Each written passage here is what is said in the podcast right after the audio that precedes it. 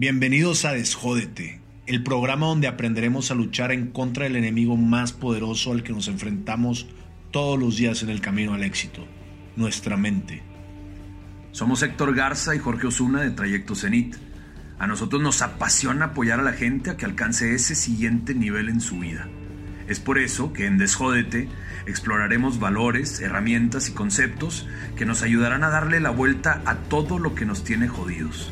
También estaremos platicando con personas que han logrado aplicar estas herramientas en sus vidas, en sus relaciones y en sus empresas para llevar a cada una de ellas a un punto de apogeo. Queremos que esto sirva como inspiración para ti, así que acompáñanos y desjódete con nosotros.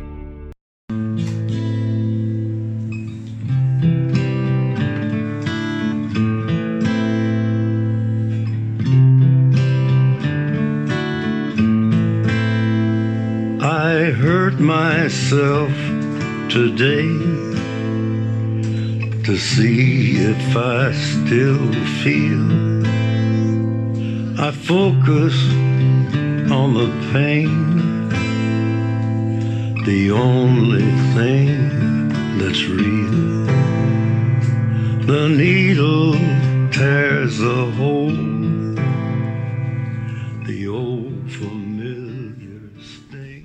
Hola, ¿qué tal? Bienvenidos a su podcast de confianza Desjódete. Mi nombre es Héctor Garza, mi compañero. Jorge Osuna, Y hoy estamos transmitiendo en vivo este episodio en las redes sociales. Estamos grabando completamente en vivo y el tema que traemos el día de hoy es sumamente especial, muy bien trabajado y muy bien aplicable para varias áreas de nuestra vida en las cuales sufrimos de algunas eh, cosas que vamos a hablar ahorita. Mi George, ¿de qué vamos a hablar? de los siete patrones de pensamiento autodestructivos. Los siete patrones de pensamiento autodestructivos más comunes en los seres humanos. ¿Ok? ¿Qué es un patrón? ¿Qué es autodestructivo? ¿Dónde lo podemos ver? ¿Con qué se come?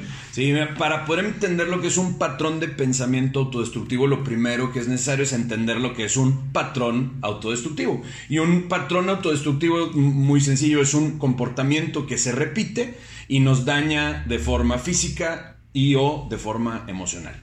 ¿Ok? Eso es un patrón de autodestrucción. Ahora, ¿qué sería un patrón de pensamiento autodestructivo? Básicamente, para que ocurra un patrón de comportamiento necesita haber previamente un patrón de pensamiento. O sea, Los después- pensamientos se manifiestan en acciones. Después de, antes de ejecutarlo, siempre viene a la mente algo, ¿no? Por ejemplo, un patrón autodestructivo sería embutirte, pues no sé, panes y dulces y así, sabiendo que te hace daño. Exactamente.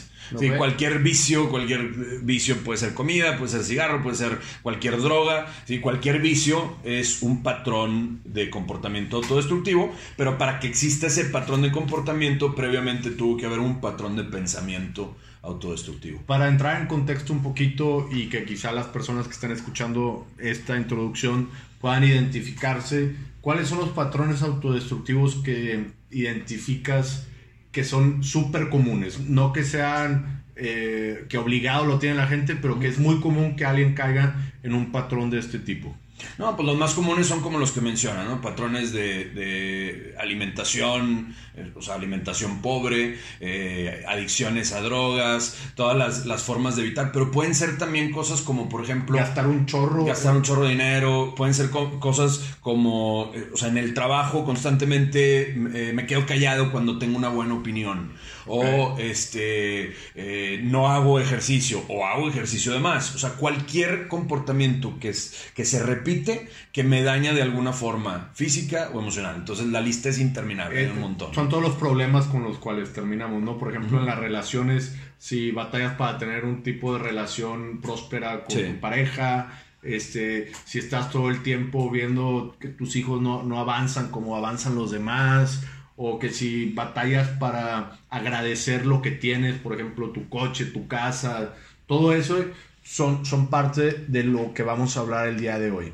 Vamos a hablar de los patrones de pensamiento autodestructivos. ¿Cómo llegamos ahí? ¿Qué son? ¿Cómo? Porque lo más importante, creo yo, y muy particularmente sería identificarlos para después poder trabajar con ellos, ¿no? Exactamente. O sea, acá no- realmente no nos vamos a enfocar tanto en, en los patrones de comportamiento, sino en los patrones de pensamiento que me llevan a actuar de esa forma.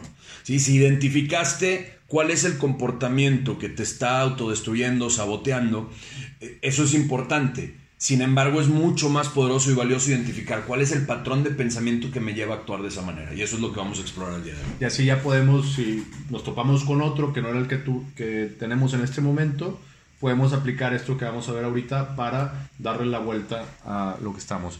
Les recuerdo, eh, ahorita estamos grabando en vivo y todo esto va a estar en Spotify, en Apple Music, para todas las personas que estén en las redes sociales.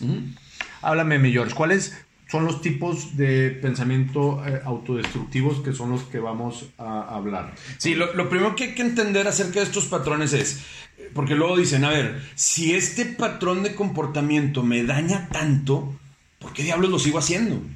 O sea, ¿por qué sigo haciendo esto que sé? Y, lo, todo el mundo nos lo dice. Eh, dormir cuatro horas en la noche no es bueno. Eh, em- empacharte de pastel no es bueno. Entonces, todos estos patrones que ya sabemos que no nos traen nada bueno, ¿por qué diablos los seguimos repitiendo? Y la razón es muy sencilla. Nuestra mente cavernícola no está diseñada para hacerte feliz. No está diseñada para que tengas éxito. No está diseñada para que salgas adelante. Está diseñada para una sola cosa, sobrevivir. Paréntesis y anuncio. ¿Eh? Jorge tiene un- unos videos en YouTube que está ahorita. ¿Qué capítulo vas? Vamos a sacar el 6. Vas en el capítulo 6 hablando de qué es la mente cavernícola. Para los que no lo habían escuchado antes o no tienen una noción clara de qué es esto, es básicamente nuestra mente instintiva. Sí. ¿Verdad? Lo que desarrollamos de cuando estábamos, digamos, en las cavernas y todo eso, cómo la vivimos hoy en día. Exacto. Es más o menos, ya les hice el resumen de los seis episodios. Volvemos con este. Entonces, eh, esta mente cavernícola, esta parte instintiva de la que hablas ahorita, está diseñada para una sola cosa, que es para sobrevivir. Y entonces está diseñada para enfocarse en las cosas negativas. O sea, esta no te va a decir, ¿cómo necesito hacerle para ser feliz? Dice, ok, ahorita, ¿qué es lo que me pudiera dañar o atacar? La opinión de los demás. Entonces se va a enfocar en la opinión negativa de los demás. Y entonces quizás se va a dar cuenta de que esta persona tiene una opinión negativa acerca de mí. Sin embargo, la puedo sobrevivir. ¿Por qué? Porque sigo vivo. Y entonces puedo seguir repitiendo los patrones que ya he venido haciendo porque no me han matado hasta el día de hoy. Entonces, a pesar de que es sumamente dañino, lo, seguimos haciendo porque mi mente cavernícola me dice, pues no te pasa nada, ahí estás, estás vivo, ¿no? síguelo haciendo. Y entonces por eso repetimos esos patrones que ya sabemos que no nos matan. Ahora, algo importante es que para realizar cualquier conducta, eh, no que sea algo como un reflejo como el parpadeado, respirar por lo regular, lo pensamos antes. Exactamente. Quizá no nos damos cuenta de que pensamos, pero siempre hay un pensamiento previo que manda el impulso para poder realizar esa acción. Exactamente. Y ahora los pensamientos aislados no son ningún problema, porque un pensamiento aislado todo el tiempo estamos teniendo pensamientos y muchos de estos pensamientos son negativos. Pero es un pensamiento aislado, ¿no? O sea, desde, eh, o sea, gente que, que- que en algún momento se le viene un pensamiento terrible a la cabeza, ¿no? Que dice, si se murieran ahorita mis papás, ¿cuánta lana me dejaría, no? Y luego te cachas a ti mismo y dices, o sea, no, no manches, qué terrible pensamiento estoy teniendo. ¿Tan poquito? Entonces, eso no es un problema. El problema es si se convierte en un patrón, si todo el tiempo estás pensando en eso o en alguna otra cosa negativa. Porque ahora sí, un patrón de pensamiento se convierte en un patrón de comportamiento. Ahora, ¿de dónde vienen los patrones de pensamiento? De nuestras creencias. ¿De dónde vienen nuestras creencias? De juicios que hacemos acerca de eventos de nuestro pasado. Entonces, ya que tenemos eso clarito, ya que tenemos claro lo que es un patrón de, de comportamiento, un patrón de pensamiento, de dónde vienen, ahora sí quiero hablar específicamente de cuáles son los siete patrones de pensamiento autodestructivos que más nos afectan, que más nos dañan. Qué, Número uno. qué buenos efectos de sonido.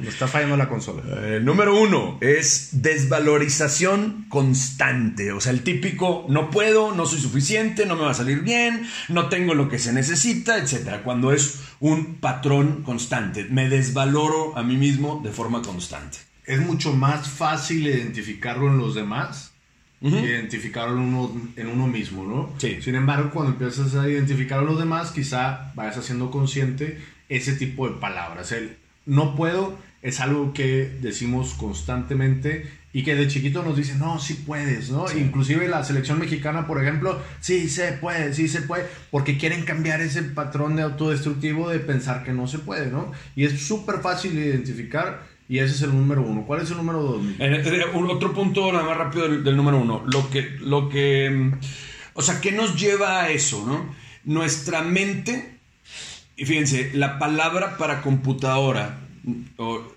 en español castellano, ¿te acuerdas cuál es? Ordenador. Ordenador. ¿no? Ordenador. Nuestra mente es un ordenador.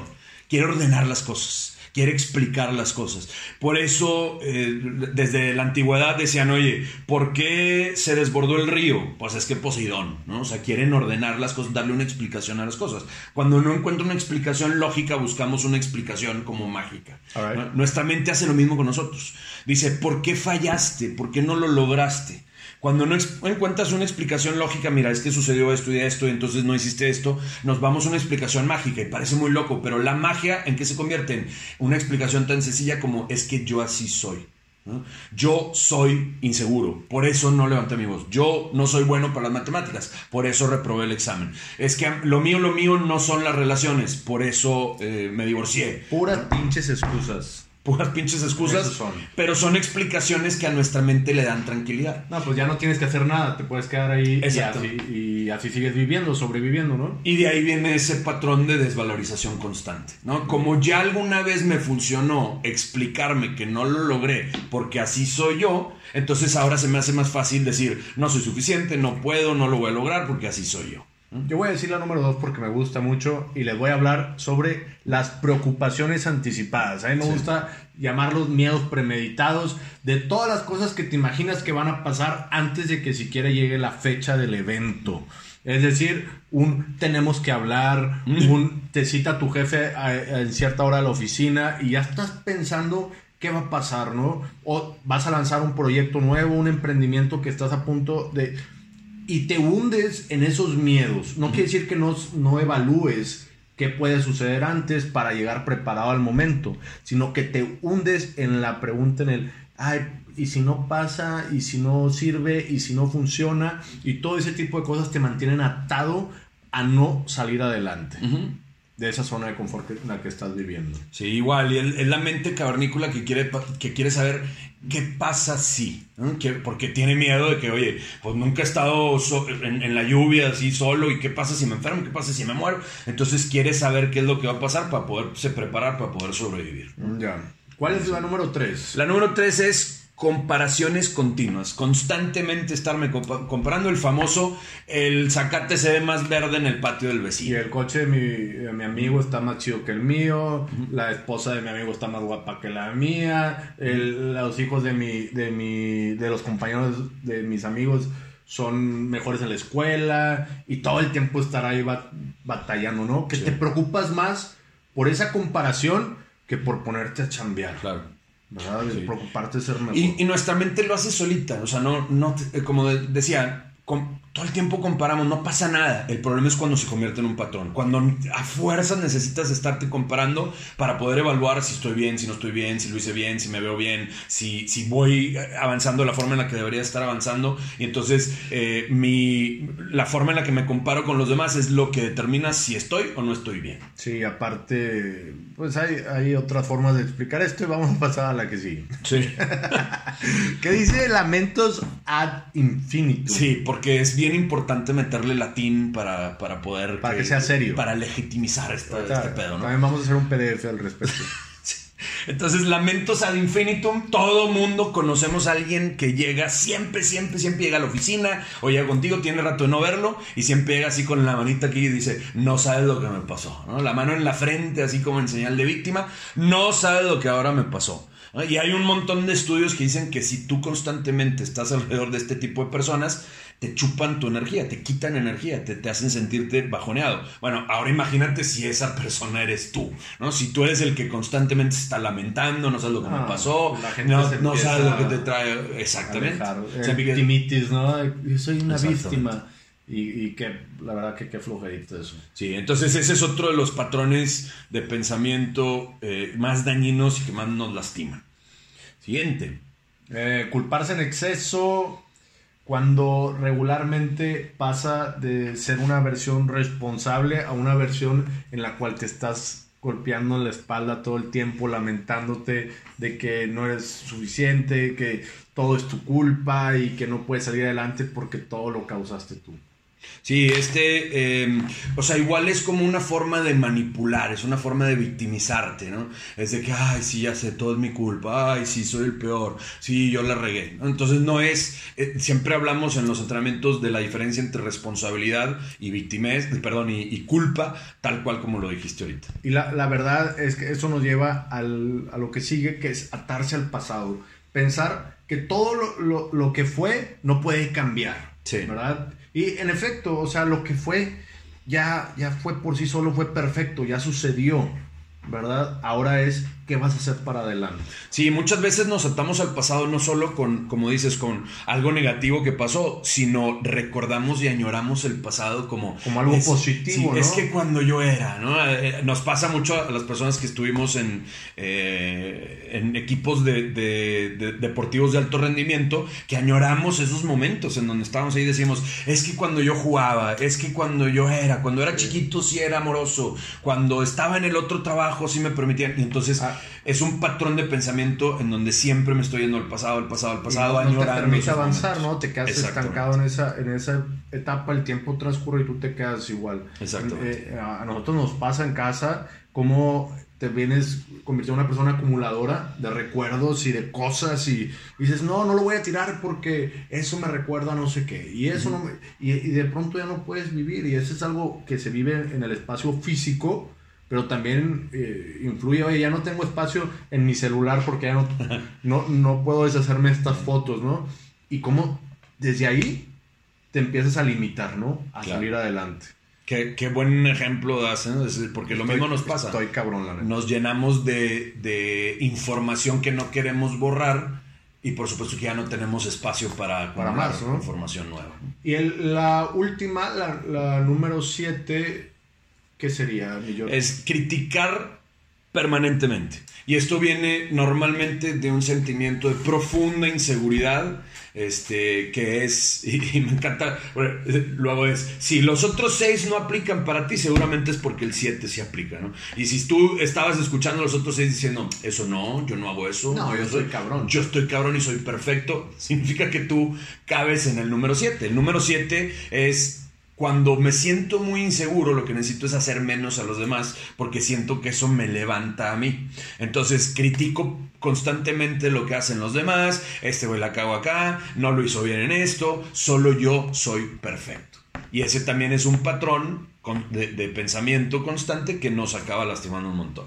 Y ahora para darle la vuelta a todo esto, una vez que los tengas identificados, sería ideal agarrar pues patrones de pensamiento positivos que te ayuden a salir de, de ese estancamiento en el cual tal vez estás eh, gracias a esos pensamientos autodestructivos. Exactamente. A ver, repasando nada más, nombrando los siete patrones de pensamiento auto- autodestructivo rápidamente. Uno, desvalorización constante. Dos, Héctor. Preocupaciones anticipadas o medios premeditados, Tres, comparaciones continuas. lamentos ad infinitum, Cinco, culparse en exceso. 6 atarse al pasado. Y siete, criticar permanentemente. Ahora sí vamos a ver las siete, le llamamos aserciones o declaraciones asertivas que te ayudan a salirte de esa mente, a salirte de esos patrones y entonces sí generar eh, patrones que, que me suman puntos positivos, que me ayudan a moverme hacia adelante. Vamos a hablar de estas Esto es como la, la repito. Sí, al decir aserciones son cosas que te puedes repetir, son como nuevos patrones de pensamiento que puedes crear, pero ahora en lugar de que sean en automático, los haces de forma consciente. De forma consciente los puedes escribir en tu celular, los puedes traer en algún lugar visible, los puedes poner en el espejo. Son siete cosas que te puedes estar repitiendo a ti mismo constantemente para cambiar esos patrones de pensamiento O autodestructivo. sea, si mi, mi mamá de, de chiquito le decía a todas las mamás de mis amigos o le decía a mis amiguitos, Héctor no ve películas de miedo porque le da miedo, Claro. ¿sí? Y Héctor, y lo repitió tantas veces que yo sin ver una película, de pronto yo ya no las veo Mm. porque me da miedo. Sí. Vamos a ver cómo cambiar eso. cómo cambiar eso, cómo cambiar esos patrones y esas cosas que nos repetimos constantemente que acaban convirtiéndose en realidad. Venga, la primera. La número uno es decir, estoy comprometido. Esto se me hace genial porque muchas veces lo que, lo que decimos, por ejemplo, eh, este, propósitos de año nuevo, ¿no? Y, y, los declaramos de la siguiente manera. Decimos, voy a hacer ejercicio cuatro veces a la semana. Ese voy a está declarado en tiempo futuro. El estoy comprometido con hacer ejercicio cuatro días a la semana, lo estás declarando en tiempo presente, o sea, ya está ocurriendo. Y por eso es tan poderosa esta aserción, ¿no? Cuando lo declaras en tiempo presente, presente, estoy comprometido con trabajar en mi relación. No es voy a trabajar en mi relación cuando, quién sabe, en algún momento. No es estoy comprometido con trabajar en mi relación. Estoy comprometido con hacer crecer mi negocio. O sea, es declarar. ¿A partir de cuándo? Ya está sucediendo porque es en el presente, ¿no? Estoy Ahorita. comprometido. Entonces, esa es la primera que puedes hacer. Estoy comprometido con y nombrar lo que sea con, con lo que estás comprometido. Ok, la número dos es. ¿Vale? Estoy hecho para ganar. La número dos es estoy hecho para ganar. ¿no? Tenemos que entender lo siguiente. Los seres humanos somos sumamente comprometidos. Siempre estamos comprometidos a algo, sea lo que sea. Muchas veces estamos comprometidos con cosas positivas, pero muchas otras estamos comprometidos con cosas que nos aparentemente nos destruyen, pero obtenemos algo a cambio. La posibilidad de culpar a los demás, o quizá llamar la atención, o sentirme aceptado por los demás. O sea, siempre estamos comprometidos a algo. En otras palabras, siempre estás ganando con algo. Estás hecho para ganar. Acá lo que puedes hacer es identificar aquello con lo que estás ganando y darte cuenta si es lo que quieres o no. Lo que quiero es constantemente llamar la atención de todos. Pues no, ahora lo que quiero es eh, generar relaciones que, de comunicación y de confianza con las personas que me rodean.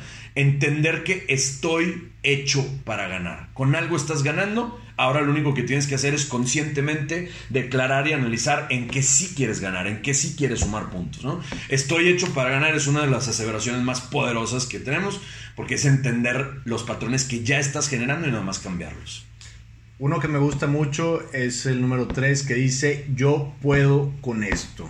Una vez en el cual ya te consideres autosuficiente y que tu mente entienda que estás hecho con los pasados, estás hecho para ganar, que estás comprometido con lo que estás haciendo, no necesitas a nadie más. ¿Mm? Eres suficiente, eres poderoso y puedes hacer cualquier cosa si lo tienes muy, muy claro. Sí. Me encanta esto porque es, no necesito a nadie más porque adivina qué, no va a venir nadie más. Exacto, nadie va a venir a ofrecerte todo lo que tú quieres. ¿no? Te lo tienes que ganar poco a poco, pero te lo vas a ganar. Sí. Buenísimo, muy bien. El siguiente es abraza la incertidumbre. Make it yours. Sí. El, este cavernícola del que decimos la, la, necesidad básica número uno de los seres humanos es la certidumbre, la certeza. Queremos saber qué es lo que va a pasar. Por eso hablábamos hace ratito de quiero saber qué es lo que va a pasar si, si pasa esto, si, si, llueve, quiero saber qué es lo que va a pasar si me llegan a correr del trabajo, quiero saber qué es lo que va a pasar. Bueno, si todo el tiempo queremos vivir en un estado de constante certidumbre, eso no nos va a permitir crecer. No, te mueres de aburrimiento también. Por supuesto. O sea, ya hacer una vida monótona, creo que si le preguntas al 100%, la gente odia la monotonía claro. hoy en día, ¿no? No, y el crecimiento, el aprendizaje está, fuera de tu zona de confort, Yo, está en esa área o en esa zona de incertidumbre. Hubo un, una etapa en mi vida y todavía sigo predicando de esa forma. Hago lo que más miedo me da hacer. Mm. O sea, ir tras identificar tus miedos e ir a atacarlos poco a poco para ir creciendo. Sí, me encanta cómo lo, lo pone, o sea, cómo lo ponemos acá de abraza, ¿no? Abraza la incertidumbre. En, en inglés supongo que sería embrace, ¿verdad? Embrace, ¿no? embrace Disfruta tuyo, la incertidumbre, haz la tuya. ¿no? Eh, eh, eh, he escuchado también mucho decir, este, estate cómodo en la incomodidad, ¿no? Es todo, todo ah, este punto es acerca de eso. Aprende a vivirla y aprende a disfrutarla, ¿no? Por supuesto. La, la número 5, mi George, no es, soy lo que pienso, soy lo que hago. Exactamente. Sí. No soy lo que pienso, soy lo que hago. No, claro. Pasar de la intención a la acción es, es, es, mágico. Y no porque pienses que eres bueno, pero haces todo lo contrario, vas a seguir siendo bueno, ¿verdad? O sea, es. Tus acciones van a definir quién eres a fin de cuentas. Exacto. Fíjate, muchas veces le damos demasiado peso a cómo nos sentimos. Y entonces, si, por ejemplo, si me da mucho miedo, y, esto es algo que nos pasaba mucho, y, mucha gente me preguntaba, oye, ¿y no te pone nervioso antes de este, salir al campo a jugar? O ahora, oye, ¿y ¿no te pone nervioso antes de hablar en, en frente de un montón de personas? Y mi respuesta siempre es, sí, claro. O sea, me pongo nervioso, pero eso no significa que entonces soy una persona nerviosa. Si yo tengo la capacidad de, a pesar de mis nervios, pararme enfrente y hablar con seguridad, eso me convierte en alguien seguro. Entonces, mis pensamientos quizás son de, a la madre, son un montón de personas las que están ahí enfrente y me da mucho nervio, o me da mucho miedo eh, enfrentarme a mi jefe y pedirle algo, o no sé cómo le voy a decir esto a mis papás. Entonces, ese miedo creemos que nos define. Y entonces, si yo pienso en miedo y siento miedo, soy alguien cobarde. En lugar de decir, no, lo que me define es la acción que tomo frente al miedo. Claro. Siguiente. Estuvo con madre. 6. Soy, soy imparable, ¿no? Soy imparable. Esta es una aserción fabulosa. Soy imparable. Porque así es como somos. Estaba de la mano de, de la otra que decíamos de que estás hecho para ganar, ¿no? No solo estoy hecho para ganar, sino soy imparable. Si yo no paro, si yo no me detengo, si yo continúo hacia adelante, mi mente se va a encargar de encontrar un mecanismo que me va a llevar a ganar. Y depende con la número uno qué tan comprometido estás realmente con lo que quieres. Ahí me, me gusta muchísimo una distinción que va de la diferencia de hacer tu máximo esfuerzo contra hacer lo necesario para lograr tus objetivos. Sí. Porque a veces el máximo esfuerzo se acaba eh, el sábado a las 9 de la mañana cuando tengo que asistir a alguna, alguna sesión y digo, no, hombre, pues ya hice, toda la semana estuve chambeando, quiero descansar hoy. Y el hacer lo necesario, el ser imparable, viene cuando se acaba tu máximo esfuerzo y llegas a esa zona en la cual vas a hacer lo necesario para cumplir tus objetivos. Si el máximo esfuerzo viene de la mente, hacer lo necesario viene del corazón. Así de Exacto. fácil. La mente se, se cansa primero que el cuerpo. Claro. Siguiente y por último, siete. No espero, acepto todo. Y esto tiene que ver con eh, dejarme de, de operar, o sea, dejar de operar desde las expectativas. Las expectativas, si volteamos a ver mucho los, los eh, pensamientos y, y las enseñanzas de, de sabiduría y de espiritualidad oriental, hablan mucho de esto, de cómo las expectativas son la base de mucho del sufrimiento humano.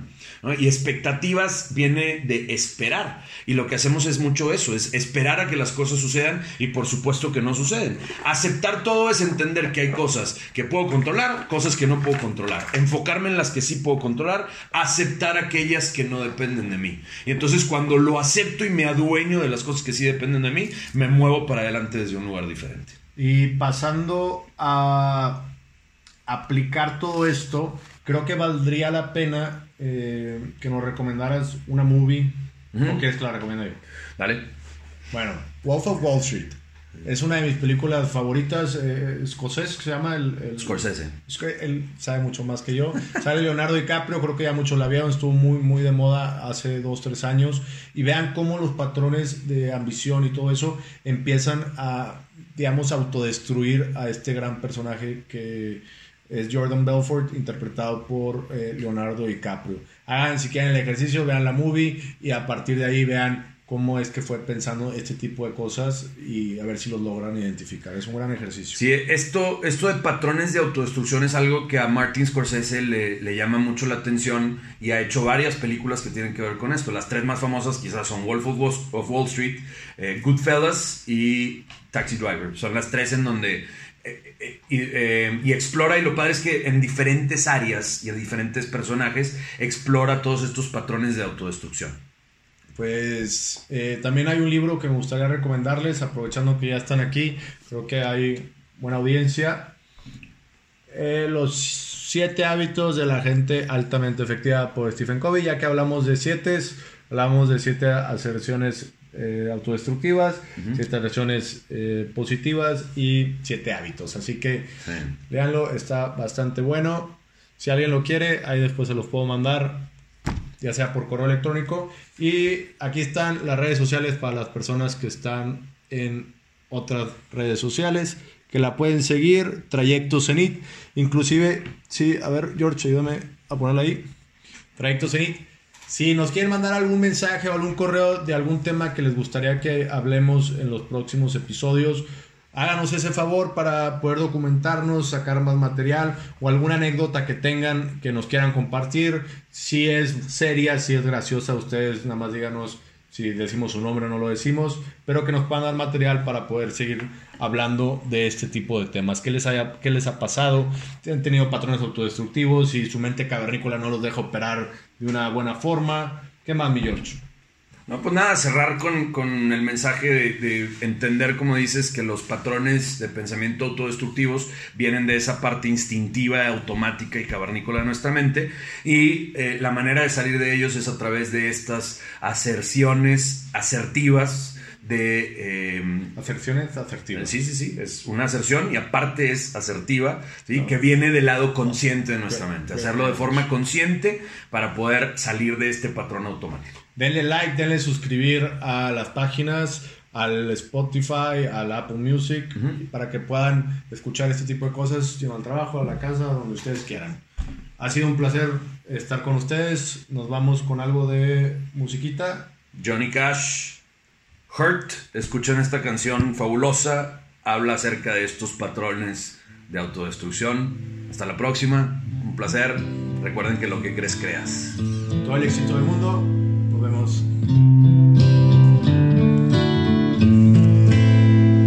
I hurt myself today to see if I still feel. I focus on the pain, the only thing that's real. The needle